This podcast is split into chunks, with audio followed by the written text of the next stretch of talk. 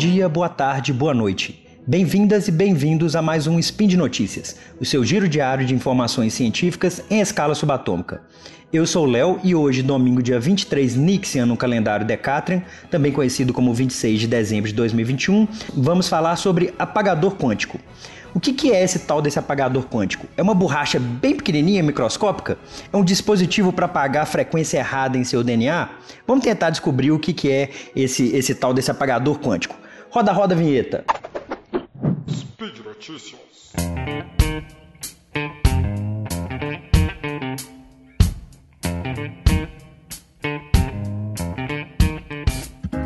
Então, pessoal, meu nome é Léo Souza, eu já sou redator do, do, Portal Deviante já há alguns textos. Normalmente eu escrevo sobre física, é, tem muitos textos aí sobre física quântica e esse é meu primeiro spin de notícias.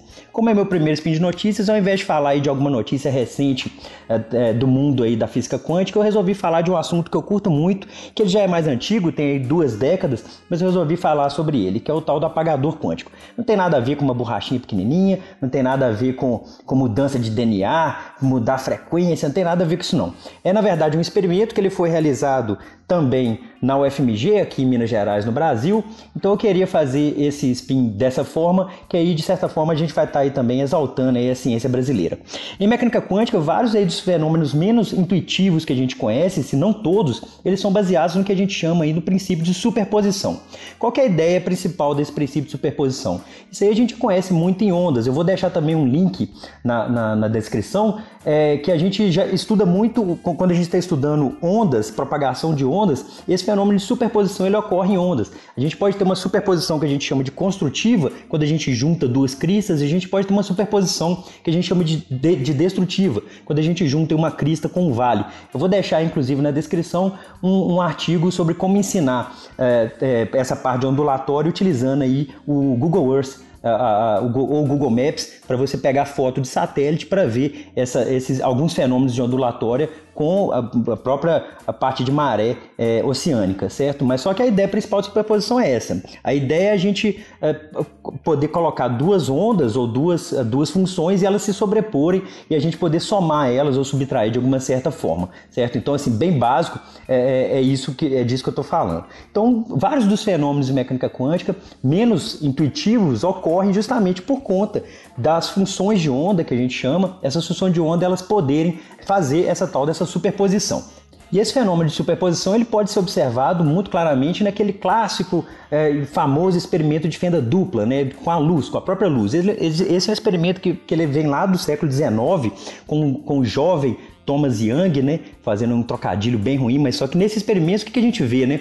Nesse experimento a gente joga luz num, numa, numa, num anteparo que ele tem dois buraquinhos ou duas fendas, e depois a gente vê como, que a luz vai se propagar desses buraquinhos até uma tela e a gente vê a detecção da luz nessa tela. E aí, quando a gente vê a detecção da luz nessa tela, a gente vê que tem vários morrinhos, tem várias partes, morrinhos não, né? Tem várias partes que tem bastante luz e tem parte que não tem luz nenhuma, o que a gente chama de franjas. É como se fosse um pente.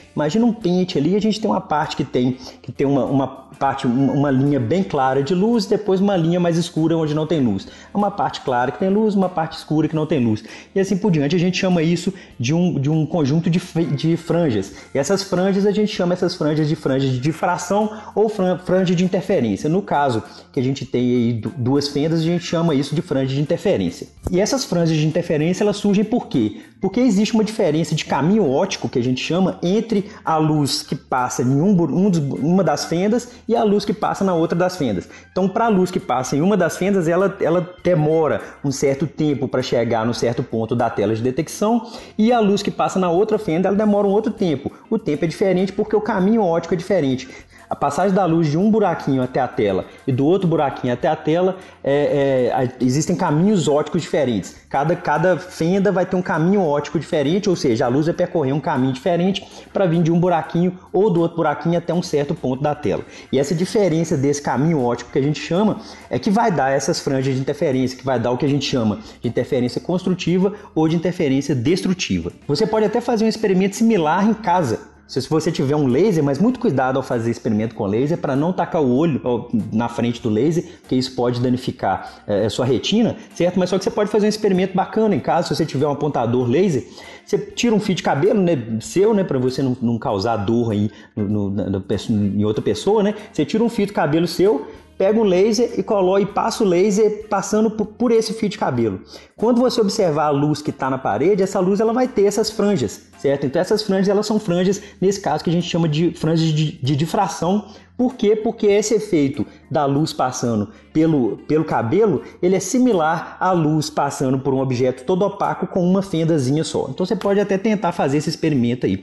E até então vocês estão vendo que a gente não chegou em quântica nada não, né? Mas nós vamos chegar ainda, calma aí. Então esse experimento de fenda dupla, ele já foi realizado com vários tipos de objetos, tanto com ondas, fazendo mesmo com ondas de água ou com luz, né? A gente assumindo aí uma teoria ah, ondulatória para a luz, ou também já foi feito com partículas. Partículas, por exemplo, elétrons, partículas, por exemplo, como nêutrons, ou partículas, por exemplo, como fulerenos. Fulerenos são umas moléculas bem grandes de, que, que contêm 60 carbonos. O pessoal fez esse experimento de fenda dupla, inclusive com carbonos, é, com, com moléculas formadas aí por 60 carbonos, quer dizer, né? Com moléculas de fulereno.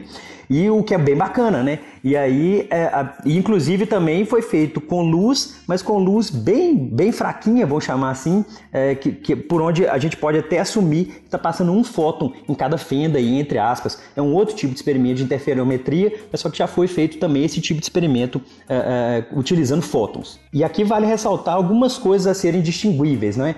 O padrão de interferência é um fenômeno típico de ondas. Em geral, são ondas que apresentam esse padrão de interferência. Quando o experimento é feito com partículas, elas são detectadas uma a uma. E mesmo assim, quando a gente faz com muitas, muitas partículas, elas apresentam um padrão de interferência, que é um fenômeno de onda. Então aí a gente já fica nessa dualidade onda-partícula e foi o nome que foi ganhado de, de uh, dualidade onda-partícula ou de complementaridade. Agora entra a parte de quântica mesmo que eu queria falar. Se a gente tenta fazer um experimento desse de fenda dupla utilizando aí partículas quânticas ou mesmo com fóton, e se a gente tenta observar por qual caminho que essa partícula passou, se foi, por exemplo, numa fenda ou na outra, na fenda de cima ou na fenda de baixo, o padrão de interferência ele some. Então, se a gente consegue descobrir um comportamento tipicamente de partícula, né, ou seja, por qual fenda que o objeto passou, o comportamento de onda ele some. É, é, e o que a gente vê é um borrão na tela. A gente vê, ao invés de ver essas franjas que parecem é, esses pentes que eu falei com vocês, várias linhas clara, escura, clara, escura, você só vê um borrão no meio da tela. E isso pode ser feito sem perturbar de forma alguma o sistema. E o borrão ele vai aparecer na tela mesmo se só a informação de qual caminho estiver disponível. Mesmo se essa informação de qual caminho não for medida.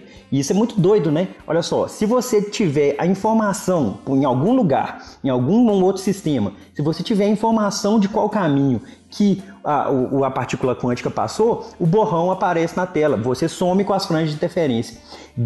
E mesmo se você não tiver medido essa informação de qual caminho, o borrão vai aparecer e a franja de interferência ela vai desaparecer, o que é muito doido também, né? E o que o grupo do FMG fez 20 anos atrás, em 2001, foi um experimento brilhante. Eu vou deixar na, nas notas aí na descrição a, a, alguns artigos relacionados. Eles publicaram um artigo bem técnico e publicaram também um artigo de divulgação científica da, na, é, na, época. E eu vou deixar aí para quem tiver mais interesse na parte mais técnica para quiser ler. Mas o, o, experimento ele é brilhante, completamente brilhante, o grupo do FMG aqui em Minas Gerais. Qual foi a ideia deles? A ideia deles é, a luz ela possui uma característica também, além dela ter frequência, comprimento de onda, direção de propagação, carregar energia e tal, a luz ela apresenta uma característica que a gente chama de polarização que mede basicamente aí a direção dos campos elétrico e magnético que formam a luz. A luz ela é uma onda eletromagnética. Então essa tal dessa polarização, ela basicamente ela informa qual é a direção do campo elétrico e do campo, e do campo magnético que forma essa luz que a gente está estudando. E um laser ele pode ser, por exemplo, construído de forma a ter uma polarização que a gente chama de horizontal ou uma polarização que a gente chama de vertical. Ele pode ser construído dessa forma, ou você pode passar o laser por algum dispositivo óptico e construir essa, essa polarização a partir da passagem do laser por esse dispositivo óptico. Certo? Então ele pode ter uma polarização horizontal, uma polarização vertical ou uma polarização inclusive inclinada, que a gente fala que a, a, luz ela pode ter uma polarização aí circular à esquerda ou circular à direita. Mas só que a gente pode, o que eu estou querendo dizer é, o resumo da ópera aqui é, a luz ela pode ter uma certa polarização vertical horizontal e a gente pode alterar essa polarização incluindo alguns elementos óticos no nosso experimento. E alguns componentes óticos eles podem inclusive trocar a polarização de feixes. Eles podem trocar a polarização de horizontal é, para diagonal, por exemplo, para alguma diagonal esquerda ou para alguma diagonal direita, ou o contrário, ou trocar de alguma diagonal para horizontal. Tá certo? Esse, esse tipo de, de componente ótico ele chama de placa de onda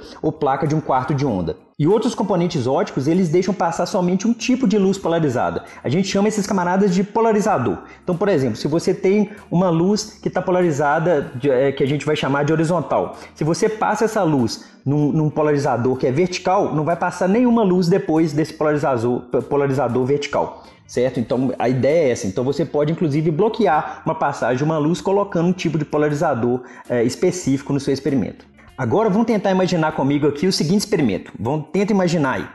Um laser, alguém, alguém é, é, comprou um laser aí, tá certo? Um laser é um laser diferente, é um, é um laser de argônio, mas um laser ele vai incidir, ele vai a gente liga o laser, ele vai soltar a luz dele e essa luz ela vai incidir em duas fendas, certo? Só que atrás de cada uma dessas fendas, a gente vai colocar uma dessa de placa de onda. Ou seja, a luz do laser vai passar pela fenda e vai sair com alguma polarização, certo? Então, e, e essa placa de onda ela é feita da seguinte forma, que, por exemplo, na fenda da esquerda eu vou colocar uma placa de onda diagonal de um, de um lado e na fenda da direita eu vou colocar diagonal para o outro lado, tá certo? Então, ou seja, eu vou estar tá marcando em qual caminho que a luz vai estar tá passando. Então, beleza. Então, se a luz estiver passando pela fenda da esquerda, ela vai estar tá com um tipo de polarização que eu vou chamar de polarização esquerda.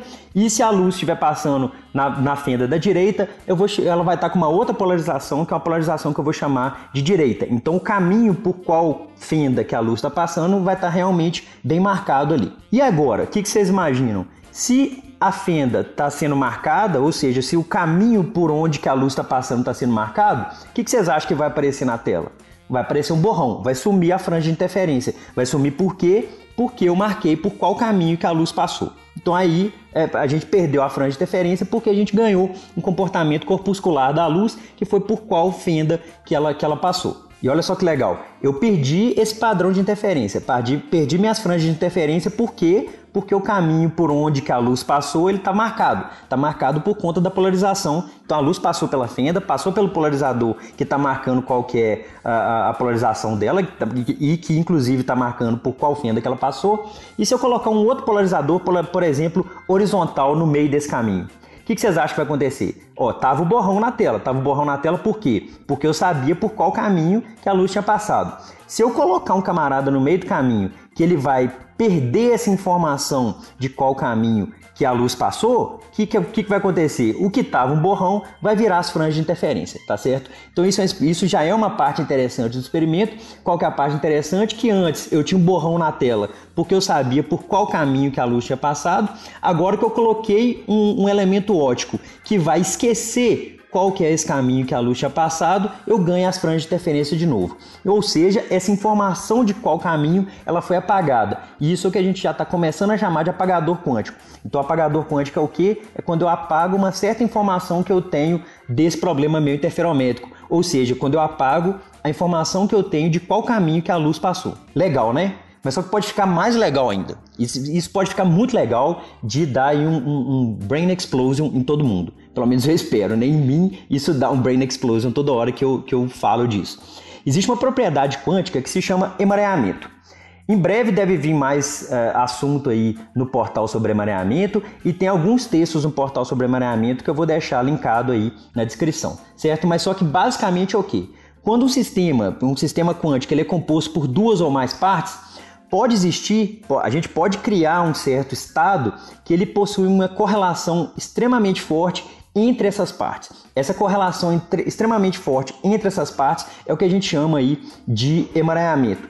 E o que, que o grupo do FMG realizou em 2001? Eles pegaram um laser, incidiram o laser num cristal não linear. Esse cristal não, não linear ele tem uma propriedade que é o seguinte: a gente incide o laser nesse cristal e a partir da luz que bate nesse cristal que foi incidida pelo laser, esse cristal, por um método é, é, de conversão paramétrica descendente, que a gente chama, é um método é, é por, por conta desse cristal ser não linear, a luz que está incidindo nesse cristal, ela gera dois fótons e esses fótons eles estão emaranhados em polarização. A gente chama inclusive esses fótons de fótons gêmeos. Eles são gêmeos porque eles nasceram juntos. Eles nasceram a partir da luz incidente, nascem esses dois fótons e esses dois fótons eles estão emaranhados em polarização. Ou seja, se um fóton ele está na polarização horizontal, o outro com certeza ele está na polarização vertical e vice-versa. Se o segundo está na polarização horizontal, o primeiro vai estar na vertical. Então a gente tem essa é, emaranhamento em polarização quando esses fótons gêmeos eles são criados. Agora que o experimento fica supimpa, agora vai ficar bacana demais. O pessoal pegou esses fótons gêmeos, vão chamar esses fótons gêmeos um fóton de A e o outro fóton de B, certo? Eles vão pegar esse fóton A e vão mandar para algum lugar do laboratório. Então eles pegam lá por com o sistema óptico deles, eles vão mandar esse fóton para algum lugar do laboratório certo? E o fóton B, o fóton B, então são dois fótons, certo? Então vocês estão acompanhando aí.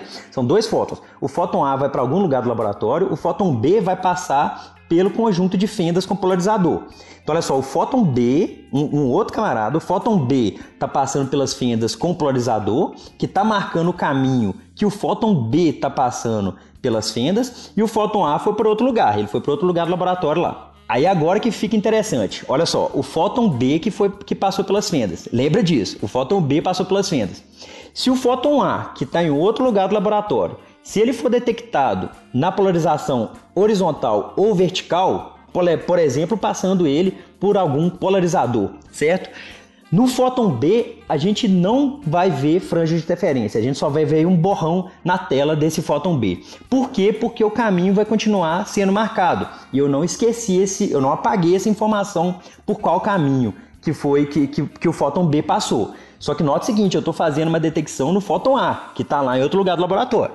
Agora, se o fóton A, que está em outro lugar do laboratório, se ele for detectado numa polarização diagonal, ao invés de ser na polarização horizontal ou vertical, se ele for detectado ali numa polarização da, da diagonal, a gente passa ele no polarizador diagonal e mede esse camarada, a informação de qual, qual caminho do fóton B, que estava em outro lugar do laboratório, ela vai ser apagada. E aí as franjas vão reaparecer. Então olha só que doideira. Isso, é, isso é muito doido, hein? Isso é muito doido. Se o fóton B, o, fó, não, o fóton B que passou pelas fendas, certo?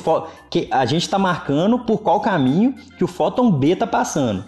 Dependendo de como que a gente está medindo as coisas no fóton A, no outro camarada que foi para o outro lado do laboratório, a gente consegue obter ou não as franjas de interferência no fóton B. Isso é muito doido. Isso é muito doido. Isso é muito doido porque a gente mede algo em uma parada separada, em um camarada que está lá separado, e o resultado da outra parte ela está correlacionado com o que a gente fez nesse sujeito que está do outro lado do laboratório. E isso é justamente o emaranhamento mostrando sua cara. Este tipo de trabalho ele, ele nos auxilia muito a compreender melhor os fundamentos da teoria quântica. E com isso existem várias aplicações em informação quântica, que eu vou tentar trazer aí em outros spins. E por hoje é isso. Não necessariamente foi uma notícia nova, mas só que tem potencial de pesquisa atual. E eu queria principalmente ter feito esse primeiro episódio meu para exaltar aí a ciência brasileira, porque a gente está num período de muita negação da ciência e é bacana a gente exaltar resultados interessantes da ciência brasileira. Então lembrando aí que todos os artigos citados e também alguns vídeos estão no post. Deixe lá também seu comentário, elogio, crítica ou meme predileto. Qualquer crítica que tiver, foi pro meu primeiro spin, por favor, pode me falar. Desde que seja crítica construtiva, né? Se for crítica só para xingar, eu vou passar batido. Lembro também que esse podcast só é possível por conta do seu apoio no patronato do SciCash, seja no Patreon, Padrim e PicPay. Um forte abraço, que tenham um 2022 com muita saúde e lutemos sempre contra os negacionistas da ciência. Tchau!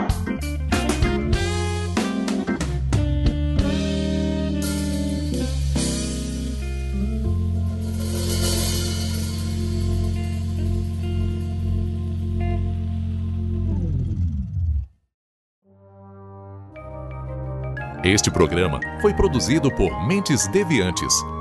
deviante.com.br.